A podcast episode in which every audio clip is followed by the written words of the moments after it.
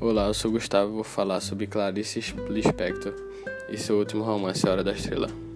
De 1920 até 1977, foi uma escritora e jornalista brasileira de origem judia. Foi reconhecida como uma das mais importantes escritoras do século XX. Fez parte do terceiro tempo modernista, que com seu romance inovador e a sua linguagem altamente poética põe em xeque os modelos narrativos tradicionais como A Hora da Estrela. Foi o seu último romance publicado na sua vida.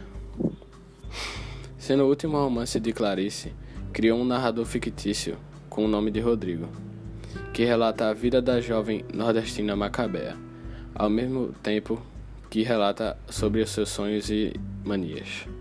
O narrador conta a história de Macabea, uma jovem alagoana de 19 anos, que vive no Rio de Janeiro, órfã, que mal se lembrava dos seus pais. Ela morava com a sua tia, que era muito religiosa e cheia de su superstições e tabus, as quais ela passou para a sobrinha. Este é o personagem narrador Rodrigo, que é a apresentação própria Clarice em representação à própria Clarice ao longo do livro e escreve preocupado com a profundidade do ser humano.